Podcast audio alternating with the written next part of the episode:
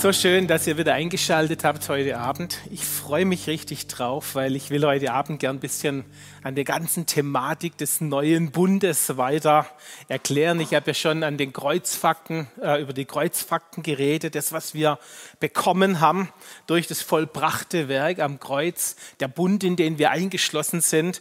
Und ich glaube, es ist gut, ein bisschen Hintergrund nochmal zu bringen in diesen Bund, was in diesem Bund denn alles beinhaltet ist rein ins Thema. Danke, Jesus, für diesen wunderbaren Abend. Danke für diesen wunderbaren Tag heute. Wir ehren dich darüber, für das, wer du bist, was du tust, was du getan hast am Kreuz. Wir erinnern uns daran und wir sagen, es war ein einmalig vollbrachtes Werk, ausreichend für uns.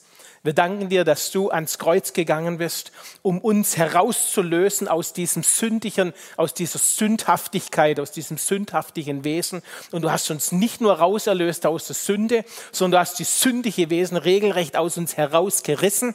Und wir danken dir, das war der Weg, den du frei gemacht hast durch dein eigenes Blut, damit wir jetzt mit dem Vater in tiefster Liebesbeziehung sein können. Du hast uns reingeholt in das Licht raus aus der Finsternis hinein ins Licht. Wir danken dir dafür. Vielleicht magst du das gerade mal bei dir zu Hause sagen, ich bin hineinversetzt ins Licht. Ich bin rausgeholt aus Finsternis und ich bin hineinversetzt ins Licht. So sieht's aus. Das ist die Wahrheit. Manchmal sieht mein Leben vielleicht noch wie Finsternis aus, aber die Wahrheit ist, ich bin von der Finsternis herausgerettet und hineinversetzt ins Reich des Lichts, ins Reich des Sohnes der Liebe, wie das die Bibel sagt.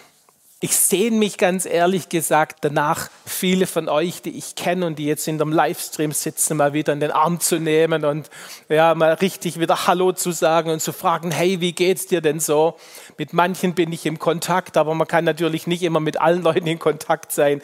So, deswegen würde es uns auch sehr freuen, wenn ihr immer wieder mal eine Rückmeldung gebt oder im, im YouTube unten da reinschreit und sagt, hey, ich bin's, bin dabei heute. Das freut uns voll und wir lesen das tatsächlich ähm, und vielen Dank, dass ihr mit dabei seid und dass ihr dran bleibt. Ich glaube, in der Zeit ist es wichtig, dass wir dranbleiben und dass wir, dass wir auch diese Zeit verstehen. Corona ist zwar das Äußere, was da vor sich geht und manche sind runtergefahren vom Beruf her und wir sind in besonderen Umständen, manche hat es erwischt auch dabei, aber da gibt es noch was drüber hinaus in dieser Zeit, das wichtig ist, dass wir das begreifen, nämlich Jesus zieht uns selber in seine Nähe oder der Heilige Geist zieht uns. Das heißt im Wort Gottes, dass wir gezogen werden wie mit Seilen der Liebe. Das finde ich ein sehr schönes Bild, wenn wir gezogen werden, wie so unsichtbar mehr oder weniger angebunden und an, ja, gezogen werden, immer wieder an sein Herz. Wir sind Weltmeister im Weglaufen und im Selbermachen. Das haben wir so gut trainiert, unser ganzes Leben lang. Und der Vater ist immer gnädig und nimmt uns immer gnädig auf. Er wartet immer, bis wir wieder vielleicht über was drüber stolpern und dann zu ihm kommen. Aber ich glaube, um die Zeichen dieser Zeit zu erkennen, und viele, viele Christen sagen, oh, das ist jetzt die Endzeit und gibt verschiedene auch Gerichtsprophetien und Zeug. Da will ich nicht drauf eingehen. Ehrlich gesagt halte ich auch nichts davon.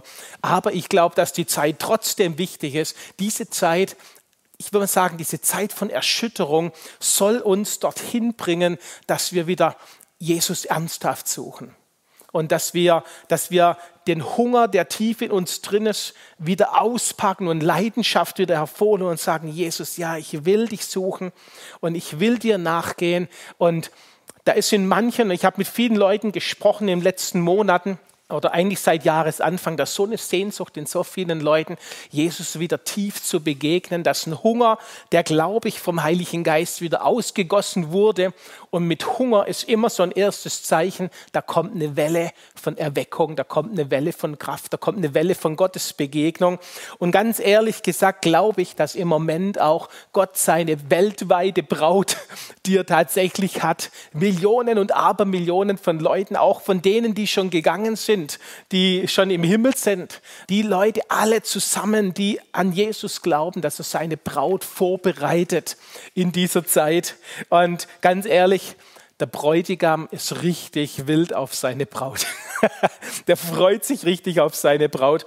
Und in mir war das seit in, in ganzen Jahren eigentlich, haben wir immer gedacht, so, oh, das Kommen von Jesus, äh, lass ja noch ein bisschen Zeit, ich bin noch nicht so weit.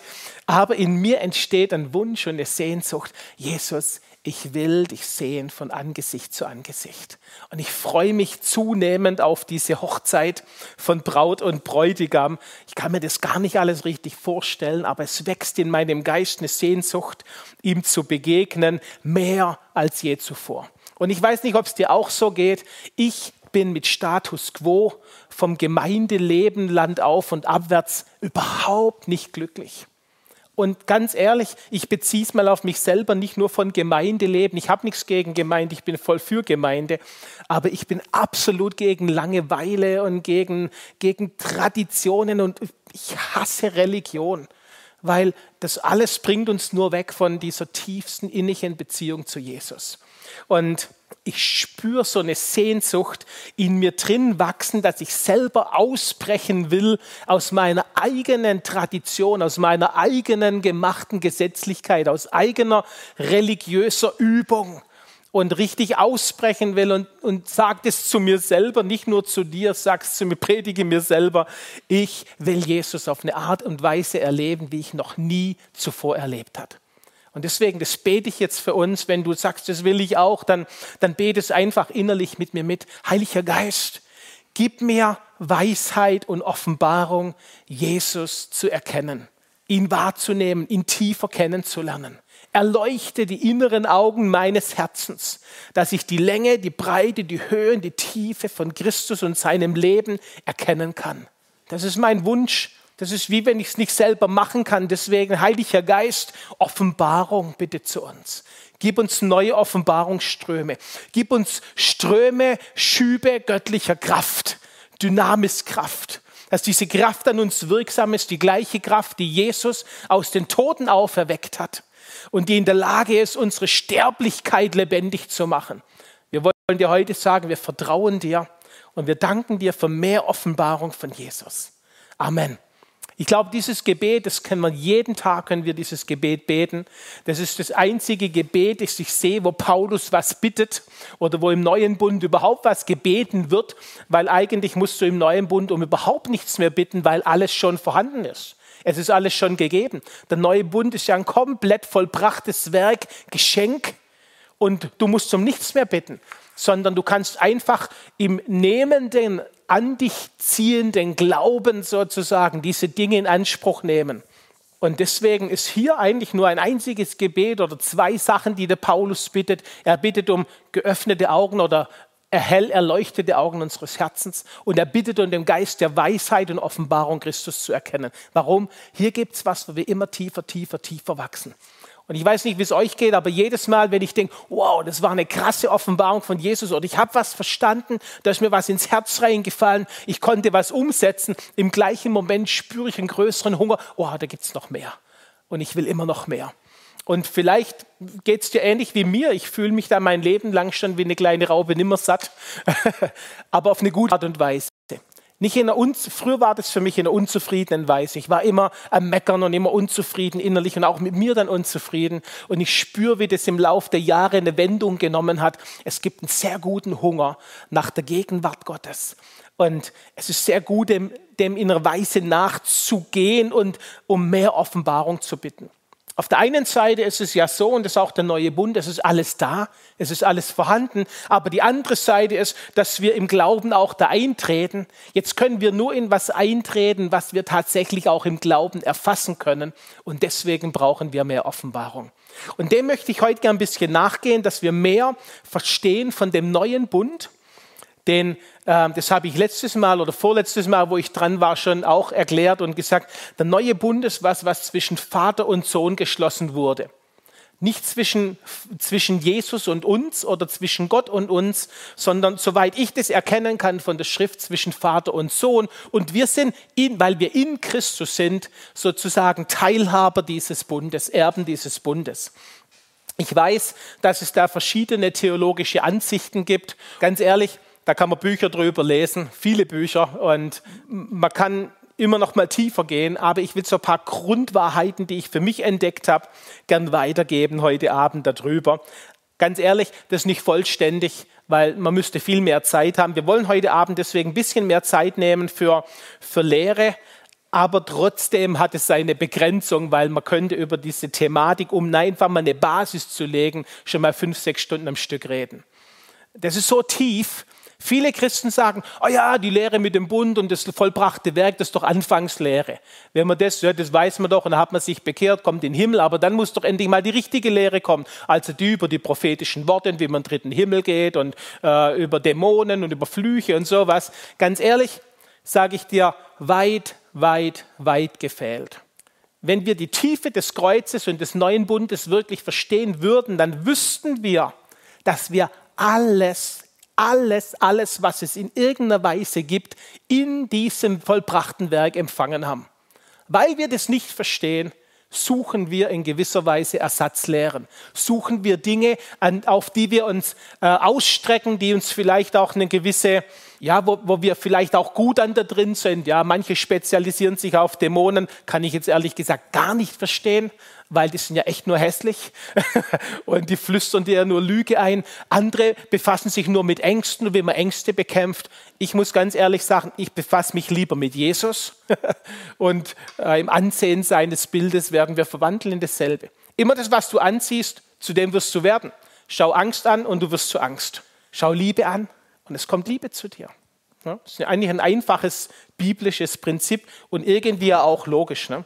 So, also ein bisschen angucken, diesen neuen Bund ein Stück reingehen. Und es ist richtig, dass es keine exakte Beschreibung im Neuen Testament davon gibt, als im Neuen Bund. Der neue Bund so wie ich das sehe, startet mit dem Kreuz, mit dem vollbrachten Werk. In dem Moment, als Jesus schreit, es ist vollbracht, startet das Zeitalter des neuen Bundes. Jesus selber, soweit ich das sehe, war nicht im neuen Bund. Er war zwischen dem alten und dem neuen Bund. Er hat den neuen Bund gebracht, aber er selber hat noch nicht als Mensch in diesem neuen Bund gelebt. Und das muss, man, das muss man verstehen, weil wenn man das nicht versteht, dann würde man denken, dass Jesus hat ja das Gesetz gepredigt. Ich würde mal sagen, zu, zu 75 oder 80 Prozent hat er Gesetz gepredigt, hat den Hebräern auch nur gepredigt. Er sagt auch selber, ich bin gekommen für das Volk Israel. Er ist nicht für die Heiden gekommen. Jesus kam für das Volk Israel und er hat ganz viel Gesetz gepredigt, gehandelt in Gnade, aber ganz viel Gesetz gepredigt. Aber der neue Bund, weil wenn wir das, wir müssen sozusagen alles, was wir angucken in der Bibel, egal ob es Altes oder Neues Testament ist, müssen wir durch das vollbrachte Werk des Kreuzes angucken. Es muss durch das Kreuz, also kreuzförmig sozusagen angeguckt werden. Sonst, wenn wir damit nicht, wenn wir nicht, äh, wenn wir es nicht durch das Kreuz angucken, dann haben wir meistens die Brille des alten Bundes auf. Und der alte Bund war zwischen Mensch und Gott geschlossen und ihr wisst ja, wie es ausging. Der, der, Mensch ist an jeder Ecke, wo es nur irgendwie möglich war, ist er gefallen an diesem Bund. Er hat nicht einhalten können. Gott von Seite, Seite konnte den einhalten, aber der Mensch konnte das nicht. Er ist richtig daran gescheitert. Und Paulus bringt es sogar auf den Punkt und sagt, der alte Bund ist dazu da, um die Sünde sichtbar zu machen. Da will ich jetzt nicht weit drauf eingehen. Aber wenn wir den neuen Bund aus dem Blickwinkel des alten Bundes angucken, dann werden wir nicht glücklich werden. Das ist eine pure Vermischung. Wir können den neuen Bund nur aus dem Blickwinkel des Kreuzes, des vollbrachten Werkes angucken. Und so ist es auch richtig, die ganze Bibel zu lesen. Es heißt ja auch, das Kreuz, das vor Grundlegung der Welt, ja, Christus der Gekreuzigte, vor Grundlegung der Welt und dann in der Offenbarung am Ende auch wieder, da schließt sich der Kreis. Das bedeutet, Christus am Anfang, der Plan Gottes stand, alles muss durch das Kreuz angeguckt werden. Die ganze Bibel muss durch das Kreuz gelesen werden. Die ganze Sichtweise auch auf den neuen Bund kann nur vom vollbrachten Werk auskommen. Wenn du jetzt also Flüche zum Beispiel anguckst und sagst, oh, gibt es noch Vorfahrenschuld? Ja, das gab es im alten Bund. Dann guckst du das nicht durch das Kreuz an, sondern du guckst durch die Brille des alten Bundes und du wirst anfangen, im alten Bund zu handeln, wirst aber Teile vom neuen Bund rausnehmen. Aber Jesus ist doch. Und du wirst es versuchen, in der Art und Weise anzuwenden. Ich sage dir eins, du wirst nicht glücklich damit werden. Ich mache eine Behauptung, dass das Wort in der Offenbarung, was heißt, wo, die, wo das Wort an die Gemeinde in Laodicea kommt, wo, wo, der, wo Johannes praktisch da davor warnt oder wo, wo Gott hier davor warnt und sagt, weil ihr weder kalt noch heiß seid, glaube ich, weder kalt Gesetz noch heiß Gnade oder volles Evangelium, also voll im Sinn von vollbrachtem Werk sondern weil ihr lau seid, heißt ihr mischt zwei Bünde oder zwei, zwei Lehren im Prinzip, zwei Herangehensweisen. Der eine, das war der Bund Mensch mit Gott und der andere ist der Bund Gott mit Gott und mir Anteilnehmer. Ein völliger Unterschied. Und wenn man das miteinander mischt, dann hat man was Lauwarmes. Man hat also, man verliert auch daran die Leidenschaft, weil alles, was wir tun, ist dann Teil unserer Anstrengung, Teil unseres Verdienstes. Wenn also Gott den Bund mit uns gemacht hätte, den neuen Bund, dann würde alles daran hängen, dass wir den Bund einhalten. Und ganz ehrlich, das kannst du nicht. Und ich auch nicht. Dazu sind wir nicht geschaffen. Und da will ich jetzt ein bisschen drauf eingehen. Es gibt also keine ganz exakte Beschreibung, dass dieser Bund zwischen Vater und Sohn geschlossen ist, aber wenn man durchs Wort durchliest, und zwar auch wieder von Anfang an, dann sieht man doch, dass Gott diesen Bund zwischen Vater und Sohn geschlossen hat. Man kann das rauslesen. Und was man auf keinen Fall rauslesen kann, und es wird viele überraschen, ist, dass Gott nicht den Bund mit den Heiden geschlossen hat. Da kann man gar nichts davon lesen. Also wenn man was liest, dann kann man lesen, dass Gott einen Bund mit dem Volk Israel schließt. Ja? Aber man kann eigentlich gar nichts davon lesen, dass ein Bundesschluss gab zwischen Gott und den Heiden, welche wir sind. Ne? Also wenn es einen Bundesschluss gab, auf keinen Fall mit uns als Heiden. Und hier wäre auch was wichtig. Ne? Und deswegen müssen wir, glaube da will ich jetzt ein bisschen drauf eingehen, ein paar Sachen einfach verstehen. Wenn wir das Wort so so wie ich das Wort verstehe. Und, dann, dann, und wir gucken uns in dem Wort mal Jesus an, dann ist Jesus nicht einfach nur der Bundespartner, sondern Jesus hat im ganzen Wort ganz viele Funktionen. Er hat ganz viele Namen, er hat ganz viele unterschiedliche Bilder. Und deswegen können wir nicht nur sagen, äh, Jesus war der Erlöser, der das Opfer am Kreuz war. Das wäre zu kurz gegriffen. Das versteht, glaube ich, jeder, sondern Jesus ist das Opfer, er ist Löwe, er ist Lamm, er ist Hohepriester, er ist Vermittler, er ist Erlöser, er ist Heiler, Prophet, Apostel, Hirte, Lehrer, die Tür, das Leben, der Weg, die Gnade, die Wahrheit, der Richter, der Herr der Herren, der König, der Könige und so weiter. Wir könnten ewig weitermachen. Der Friede, Fürst, der Anfänger, Vollender des Glaubens und, und, und. Das heißt, er ist nicht festzulegen auf, Jesus war nur das Opfer und der Bund wurde so und so gemacht. Das will ich damit sagen. Wir dürfen hier nicht zu klein denken an der Stelle, sondern wir müssen Jesus auch in der Breite, der er ist, er war Gott und Mensch zugleich, ja, müssen das auch wirklich verstehen. Das hat ganz viel Tiefe, wenn man da reindenkt. Und schon alleine über Jesus nachzudenken, wäre als Person, es würde Abende füllen. Und das ist eine coole Art der Anbetung, so drüber nachzudenken. Wenn wir einen Bund angucken, wie, wie das Volk Israel ihn zu der Zeit verstanden hat, dann besteht so ein Bund immer aus zwei Parteien. Der Bund, es gab ja nicht nur den alten und den neuen Bund und der Bund vielleicht mit Abraham oder andere Bündnisse, sondern Bündnisse waren was fast Alltägliches im Volk Israel. Ja, das war eine Handhabung. Ein Bund ist nicht gleichzeitig ein Vertrag. Das darf man nicht falsch verstehen, weil aus dem Vertrag kommt man wieder raus. Also wenn man einen Vertrag nicht einhält, ähm, lass uns sagen, wir, wir machen einen Vertrag mit einem Bauunternehmer, der uns ein Haus baut und ich liefere das Geld nicht, dann sagt er, dann liefere ich meine Leistung nicht. Ja? Das ist ein Vertrag. Aus einem Bund, der wird geschlossen und dieser Bund endet nur mit dem Tod einer der Parteien. Das ist ziemlich gewaltig. Ne? Dann muss man weiter verstehen, dass der Bund zwischen zwei Parteien, zwei Personen oder Parteien geschlossen wird, die übereinkommen, in diesem Bund, in diesem Bundesversprechen, wie sie miteinander umgehen wollen. Und das ist sehr wichtig, weil das Bundesversprechen sagt, was nachher Teil des Bundes ist. Ne? Und das ist ziemlich krass, wenn man sich das mal anguckt an diesem Bund, an dieser Zeremonie, die da, die da gemacht wird, wird praktisch ein Tier geteilt, ein Lamm oder ein Kalb und, oder verschiedene Sachen. Das kann man aus verschiedenen Stellen in der Bibel rauslesen, was da alles geschlachtet wurde. Und, die, und dann werden, wird das Tier, also das Lamm zum Beispiel, in zwei Hälften geteilt. Und die Bundespartner, beide Bundespartner, also die Parteien, laufen sozusagen durch dieses geteilte Tier in der Mitte durch Und während sie durchlaufen, machen die ein Bundesversprechen. Das Bundesversprechen, was dieser Bund beinhaltet. Und sie schwören sozusagen, bei ihrem Leben diesen Bund einzuhalten. Das war das große Verhängnis für das Volk Israel. Die haben gesagt, alles, was du uns sagst, werden wir tun.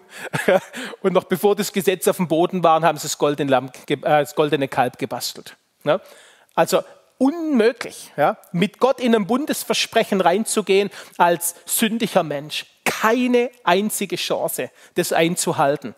Das Ding, der Schuss geht nach hinten los. Ne? Also die gehen durch dieses geteilte Tier durch und während sie durchgehen, machen sie den, den Bundesschwur und sagen, bei meinem Leben, ja, bei meinem Leben halte ich das ein. Und das ist ziemlich krass. Ab dem Moment des Bundesschlusses und ein Bund ist an sich eine sehr gute Sache, ne? wird alles, was dem einen gehört, zum Besitz des anderen und umgedreht. Also lass uns sagen, ich habe eine Million auf dem Konto, was sehr schön wäre, ist jetzt fiktiv leider, und du hast 500.000 Schulden auf deinem Konto, dann haben wir zusammen 500.000. Verständlich? Das heißt, mein Guthaben und deine Schulden, die werden unter uns beiden aufgeteilt. Ist es fair in Bezug auf Gott? Ganz sicher nicht. Ja? Gottes Reichtum, die ganzen Kreuzfakten, die wir die letzten Male aufgezählt haben, all sein Segen, all seine Verheißungen, alles, was ihm gehört, gehört ab dem Moment mir. Ich bin Mitanteilnehmer dieses Bundes.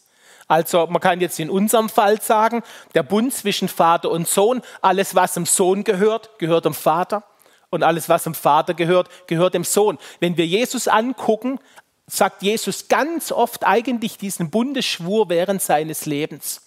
Ich tue nichts außer das, was ich den Vater tun sehe. Er verpackt es in andere Worte und das finde ich ziemlich krass. Das heißt, für, wenn, wenn wir das mal von der Seite angucken, dann macht das Gleichnis vom verlorenen Sohn auf einmal eine ganz andere eine ganz, kriegt eine ganz andere Bedeutung, weil als der Vater zum älteren Sohn rausgeht, sagt er zu dem, mein Sohn, du weißt doch, alles, was mein ist, ist auch dein. Was macht Jesus an der Stelle? Er spricht ja die Hebräer an, er ist ja für die Juden gekommen, für das Volk Israel und sagt, Leute, ihr seid der ältere Bruder, der draußen ist auf dem Feld und mit, mit dem verhärteten Herzen dort steht und sagt, mir gibst du überhaupt nicht und sagt, ihr habt es nicht verstanden. Der Bundesschluss sagt doch, alles, was mir gehört, gehört auch dir. Und er überführt eigentlich die Hebräer in dem Moment ihres eigenen Problems. Sie können das Gesetz nicht einhalten. Sie haben keinen Anteil an diesem Bund. Eigentlich war das ein richtiges Ärgernis, das Jesus da gemacht hat mit den Juden. Also der hat die eigentlich provoziert und hat gesagt, ihr habt den Bund nicht eingehalten, aber eigentlich wäre alles das euers. Und euer Platz wäre eigentlich im Vaterhaus und nicht hier draußen schmollend auf dem blöden Acker und die Steine da irgendwie um sich werfend. Ich kann mir vorstellen, das Beispiel hat ja ganz verschiedene Bedeutungen. Ne? Das heißt auch Heimkommen ins Vaterhaus, man kann ganz viel reinlegen, aber es könnte auch sein, dass der jüngere Sohn für die Nationen steht. Weil am jüngeren Sohn wird hier kein Bundesversprechen abgeknöpft, sondern der kommt direkt rein ins Vaterhaus für den wird geschlachtet, der kriegt die Identität, den Umhang, der kriegt die Schuhe, der kriegt den Ring und so weiter. Und der ist voll beteiligt an dem Segen, obwohl er eigentlich, ehrlich gesagt hat, nur Müll gebaut hat. Und ich glaube, dass das ein bisschen für die Heidennationen steht. Man kann vielen das Gleichnis reinlegen, aber eine Sache kann man nicht weglegen, ist nämlich dieses Bundesversprechen, das hier angesprochen wird. So mal zum Nachdenken. Zum Nachdenken mal für uns. Wenn Gott den Bund mit uns geschlossen hat, hätte, dann würde mit jeder Sünde, die wir begehen, würde dieser Bund gebrochen werden. Es würde also alles von dem abhängig werden, wie wir leisten, was wir abliefern, um diesen Bund einzuhalten. Ganz ehrlich gesagt, ich habe Gott ganz oft Schwüre gemacht. Vor allem dann, wenn ich gesündigt hatte. Dann habe ich Gott Schwüre gemacht. Ab morgen werde ich mehr Bibel lesen. Und ich werde auch mal fasten. Ich habe einmal 30 Tage gefastet, um Pornografiesünde loszuwerden. Es hat nicht funktioniert, es ist schlimmer geworden. Es ist kack, ne? Ich habe mich angestrengt, ein Bundespartner Gottes zu sein und ihm zu beweisen, wie gut ich was hinkriege und was für ein rechter Christ ich bin und wie ich was, oh, wie ich ihn anbeten kann und so weiter. Und jeden kleinen Durchbruch habe ich gefeiert und den Rest habe ich ein bisschen unter den Teppich gekehrt. Wisst ihr was? Wir reden uns das Wort Gottes schön, wenn es um unsere Sünde geht. Aber wir sind nicht in der Lage, einen Bund von uns aus mit Gott. Wir brauchen einen Vermittler, richtig? Und wir brauchen jemanden, der ein Opfer an unserer Stelle gibt. Jesus, ist uns völlig klar. Ja? Finde ich ziemlich cool, also da mal drüber nachzudenken, was wäre passiert, wenn Gott uns wieder wie im alten Bund als Bundespartner genommen hätte. Also der hätte sich keinen Gefallen getan, ganz ehrlich. Mit mir zumindest nicht, mit euch vielleicht besser, aber bei mir leider nicht so ganz glatt gelaufen alles. Obwohl wir nicht Bundespartner sind, sind wir trotzdem so eng mit Gott verbunden, weil wir ja in Christus sind. Und das Wort sagt, ihr seid verborgen mit dem Christus in Gott. Wir sind also sozusagen innerhalb von Christus und Christus innerhalb von Gott. Wenn man das mal so bildlich anguckt, bedeutet, egal wohin Christus sich bewegt, bewegen wir uns mit. Egal, wo wir uns hinbewegen, bewegt sich Christus mit. Das heißt, wir sind sozusagen ein fester Bestandteil dieses Bundes, obwohl wir meiner Meinung nach nicht Bundespartner sind. Das ist also so gut wie, aber wir halten nicht die Bedingungen ein, sondern in Christus sind wir sozusagen dann Bundespartner geworden. Ja, über die Person, über den Vermittler Christus. Am letzten Ende ist es gar nicht ganz so wichtig.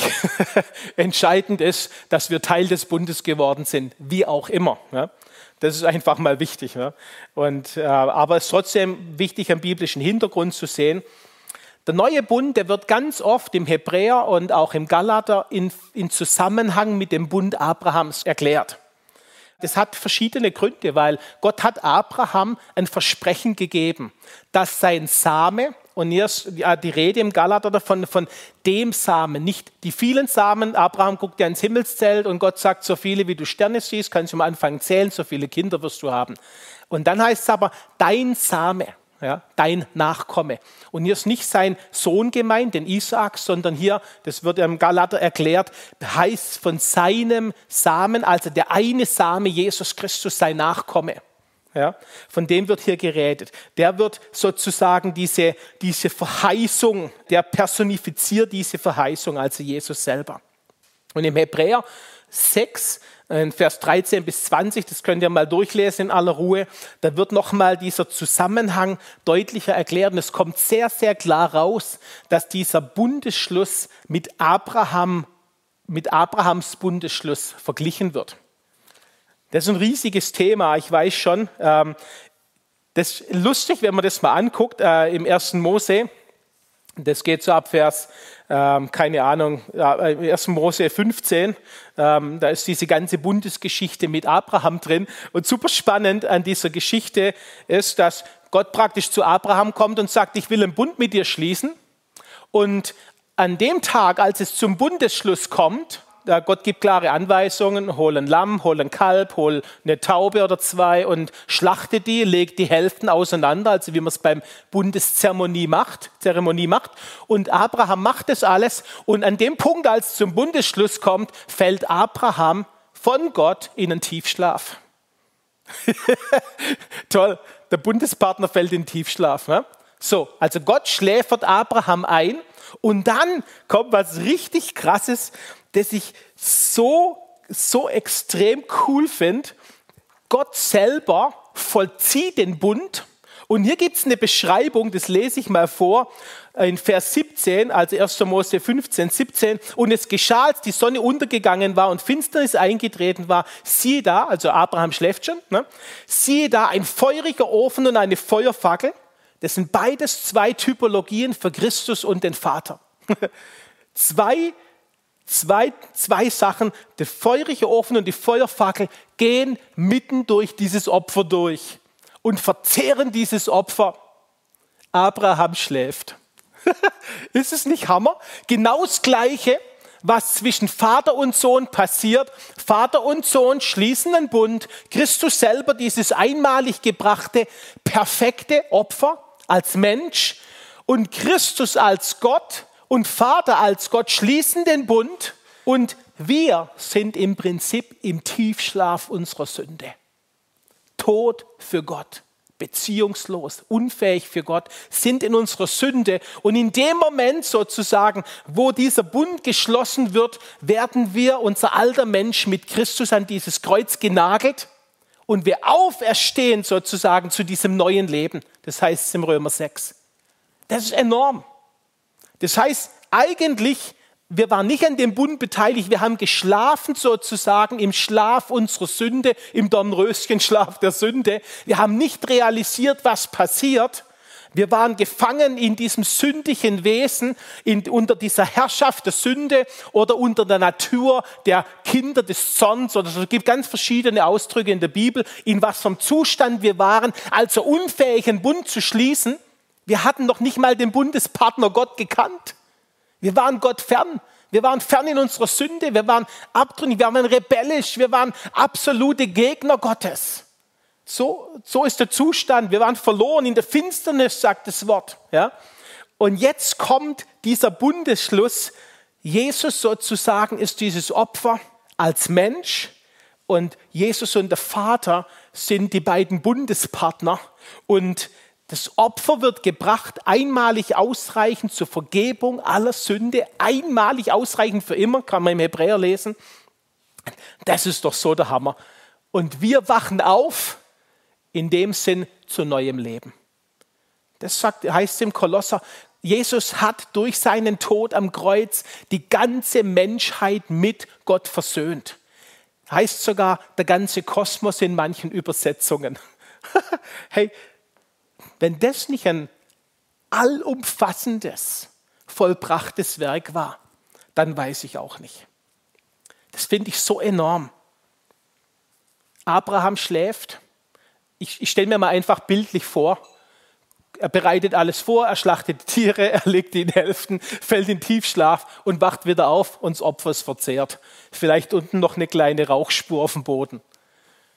Und er kommt zu sich und merkt, der Bund ist passiert und er war nicht beteiligt. Und trotzdem heißt es bis heute im Galater, dass wir gesegnet sind mit dem Segen Abrahams, weil Christus zum Fluch wurde an unserer Stelle. Wow, das ist krass. Von Abraham heißt es, er wurde reich und immer reicher. Der hat sozusagen, egal was der angefasst hat, wurde zu Gold. Abraham war durch und durch gesegnet. Der musste auch durch seine Tiefen durch, als auch seine Lebenshingabe, ich glaube, die hat in dem Moment begonnen, als er gemerkt hat, Gott war sein eigener Bundespartner, sich selber der Bundespartner. Vater und Sohn haben hier schon mit Abraham den Bund geschlossen. Ist es nicht krass? Ich bin richtig begeistert von meiner eigenen Predigt heute. Ich suche immer so ein bisschen zwischendrin raus, was kann ich noch davon bringen, weil mir die Zeit so davon läuft. Ich glaube, die Hauptsache habe ich schon gebracht, das Wichtige. Ich will mal hier aus, aus, aus Hebräer 9 noch mal lesen, ab Vers 11, 12. Da wird also dieser, diese Inkraftsetzung des Bundes auch noch mal beschrieben. Da heißt es, aber Christus kam als ein Hohepriester der zukünftigen Güter, der ist durch das größere und vollkommenere Zelt, das nicht mit Händen gemacht ist Habt ihr gehört? Nicht mit Händen gemacht. Das ist die Beschreibung des Bundes. Ja? Und dann kann man später auch in der Offenbarung lesen, dass, der, dass die Bundeslade sich im Himmel befindet. Wenn also die Bundeslade ein Bundteil wäre, dann wäre sie wie damals zur Zeit des Volkes Israel bei uns stehend, richtig? Wenn wir Bundespartner wären. Aber die Bundeslade steht immer beim Bundespartner. So, hier heißt, dass nicht mit Händen gemacht ist, also nicht von dieser Schöpfung ist. Eine relativ klare Beschreibung. Dieser Bund ist nicht von dieser Schöpfung gemacht, sondern ist ein Bund zwischen Vater und Sohn, nicht mit menschlichen Händen. Und ist auch nicht durch das Blut von Böcken und Kälbern, sondern durch sein eigenes Blut, hier ist wieder das Opfer, Christus als das Opfer, ein für allemal in das Heiligtum eingegangen und hat eine ewige Erlösung gefunden. Hier ist Jesus beides, hoher Priester, Bundespartner, Opfer. Wenn also der Vater und der Sohn einen Bund miteinander schließen, dann hat es eine krasse Genialität, nämlich, dass beide können nicht lügen. Beide sind für ewig treu. Gott ist treu, richtig? Der Sohn ist treu. Der Vater ist Liebe, der Sohn ist Liebe. Sie schwören sozusagen, weil sie, das, das heißt auch hier im Bund von Abraham, Gott schwörte bei sich selbst, weil er keinen größeren gefunden hat. Enorm. Hier sind also die, die, die zwei, die sich in dem Bund sozusagen mit dem Schwur treffen, Vater und Sohn, sind beide treu bis zum, jetzt könnte man sagen, Tod. Das wäre der eigentliche Bundesende. Wenn ein Bund gebrochen wird, dann nur, wenn jemand stirbt. Beide sind aber unsterblich. Beide sind ewig. Das bedeutet auch, der neue Bund ist ewig. Der alte Bund, der Gesetzesbund war vergänglich. Warum? Weil die Menschen gestorben sind. Der neue Bund ist nicht sterblich, weil weder Vater noch Sohn stirbt. Das ist enorm, oder? Hier ist also eine ewig, hier ist, eine, hier ist ein ewiger Bund mit einem ewigen Schwur festgelegt. Und das finde ich so gewaltig da drin, dass wir Erbe dieses Bundes sind. Wir haben nichts gemacht, wir waren in unserer Sünde tot, wir haben geschlafen in unserer Sünde und jetzt kommen die ganzen Kreuzfakten, die ganzen Versprechungen, die mit einhergehen, die Segnungen des Bundes, kommen zu uns, ohne dass wir einen Finger krumm gemacht hätten. Das ist enorm. Deswegen, wenn wir das lesen im hohen priesterlichen Gebet, als Jesus für seine Jünger betet, dann betet er ja im Prinzip folgendermaßen, dass er sagt, Vater, ah, ich lese mal hier genau, und alles, was mein ist, ist dein. Das sagt Jesus zum Vater. Wer sagt es zueinander? Die Bundespartner. Richtig? Das ist das Bundesversprechen. Alles, was mir gehört, gehört dir. Alles, was dir gehört, gehört mir. Deine Schulden sind meine Schulden, dein Reichtum ist mein Reichtum.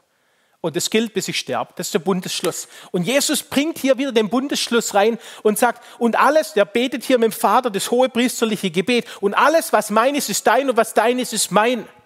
Und dann kommt unseren Teil, und ich bin in ihnen, dir und mir verherrlicht. Das ist unser Einschluss. Christus in uns, die Hoffnung auf Herrlichkeit. Das ist unser Eingeschlossensein in diesen Bund alles, was mein ist, ist dein. Toll, wenn Vater und Sohn sich gegenseitig beschenken mit dem, was ihnen eh gehört. Das ist irgendwie krass. Und jetzt aber, warum wurde denn der Bund geschlossen? Die zwei waren sich ja schon eins. Am letzten Ende ist doch die Wahrheit die, dass der Bund wegen dir und mir geschlossen wurde. Das heißt, Vater und Sohn waren so begeistert darüber, uns in diese Herrlichkeit, in ihre Herrlichkeit mit reinzunehmen, uns Anteil zu geben an ihrer Herrlichkeit, an ihrem Segen, an ihrer Liebe, an ihrer Versorgung, an ihrer Heilung, an ihrem all, an ihrer Gesundheit, an allem, an ihrem Reichtum der Herrlichkeit teilhaben zu lassen, dass sie, dass sie gesagt hat, wir zwei schließen den Bund und die Gewinner des Bundes sind die Menschen. Huhu! Freu dich. Du bist ein Gewinner eines Bundes, den du nicht geschlossen hast und du hast die Herrlichkeit sozusagen. Du bist verherrlicht in Jesus. Und deswegen sind die Kreuzfakten, das ist ja auch kein biblisches Wort, aber die, die Resultate, die Tatsachen des Kreuzes, Heilung, Befreiung, Erlösung, Errettung, Gesundheit, Wohlergehen, Wohlstand, Segnung, Friede, das alles sozusagen und noch viel mehr sind Teil des Bundes. Und deswegen müssen wir uns die Frage stellen, wenn wir den Bund wirklich verstanden haben, und wir stellen zum Beispiel die Frage, hätte Gott die Möglichkeit, dich nicht zu heilen, wenn du krank bist? Krasse Frage, gell?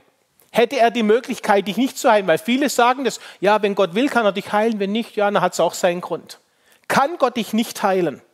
Und ich sage dir heute, nein, er hat nicht die Möglichkeit, dich nicht zu heilen ich sage es mal mit, mit Anführungszeichen, er muss dich heilen, weil er hat es in seinem Bund versprochen bei seinem Leben. Und Gott kann nicht sterben und er ist treu und das für ewig. Deswegen, versteht ihr, warum ich so drauf sitze auf dieses, Leute, check den neuen Bund, check das vollbrachte Werk, check die Kreuzfakten, weil wenn wir das nicht checken, wir checken den ganzen Rest nicht. Wir wissen gar nicht, was uns gehört. Und dann leben wir ein Leben mit Anstrengungen, Versuchen und so weiter. Du brauchst Weisheit, dort am Kreuz sie zu finden. Du brauchst Liebe, dort am Kreuz ist er für dich gestorben. Du brauchst Vergebung, dort am Kreuz ist die Vergebung für dich gestorben. Du brauchst Annahme, Wertschätzung, Heilung, Befreiung, Versorgung, dort am Kreuz. Was brauchst du denn noch? heißt nicht im Wort Gottes, sollte er uns mit ihm nicht auch alles schenken? Uh, dir ist alles geschenkt worden. Wir haben alles geschenkt bekommen. Und jetzt sagst du vielleicht, ja, der sagt es einfach hinter der Kamera und jetzt bete ich mein Leben lang schon und so weiter. Ganz ehrlich, mir geht es ja auch so. Ich habe ja auch Punkte in meinem Leben, wo ich zum Beispiel noch Heilung brauche, wo ich noch Versorgung brauche und bestimmte Ängste tauchen in mir auf.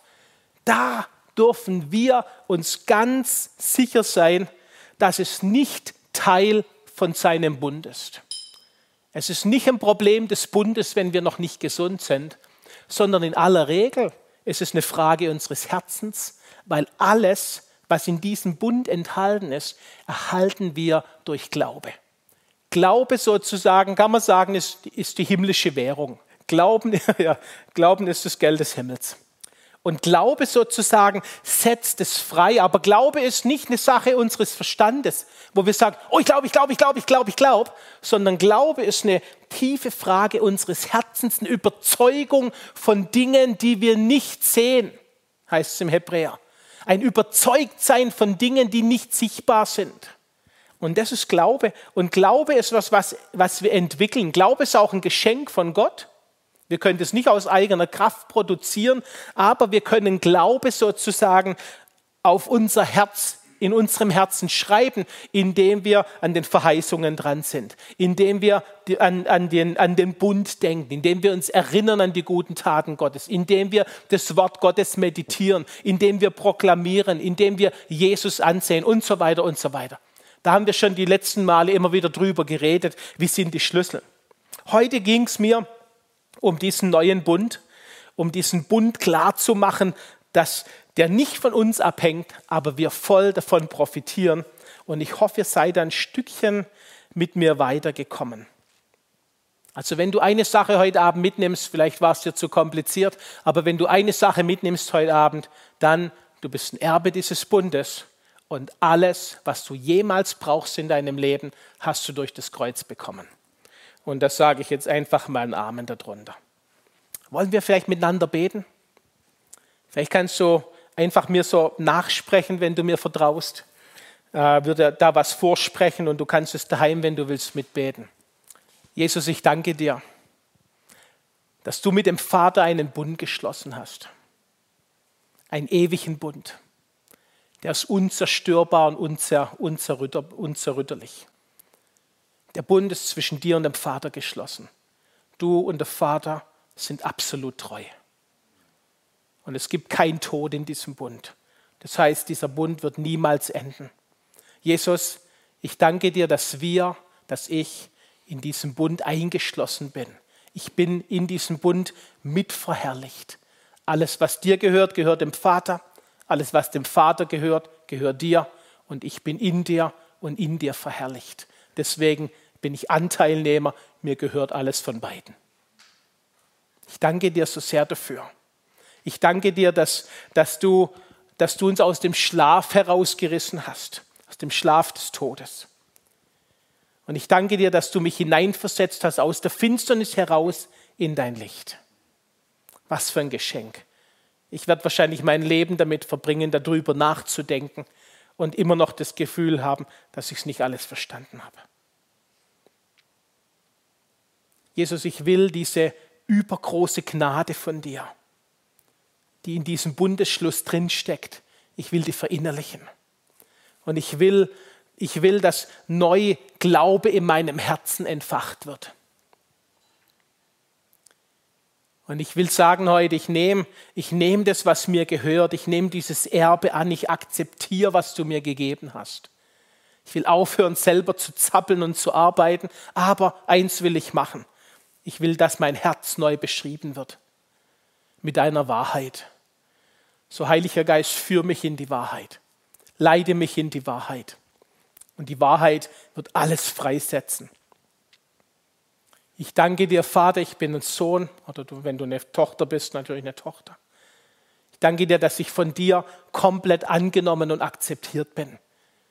Das bedeutet dieses Wort gerecht. Ich bin gerecht gemacht, angenommen und zu 100 Prozent akzeptiert. Ich bin ein absolut neuer Mensch, eine neue Kreatur. Das Alte ist komplett vergangen. Ich bin ein brandneuer Mensch, brandneue Kreatur. Was, was es vorher noch nicht gegeben hat.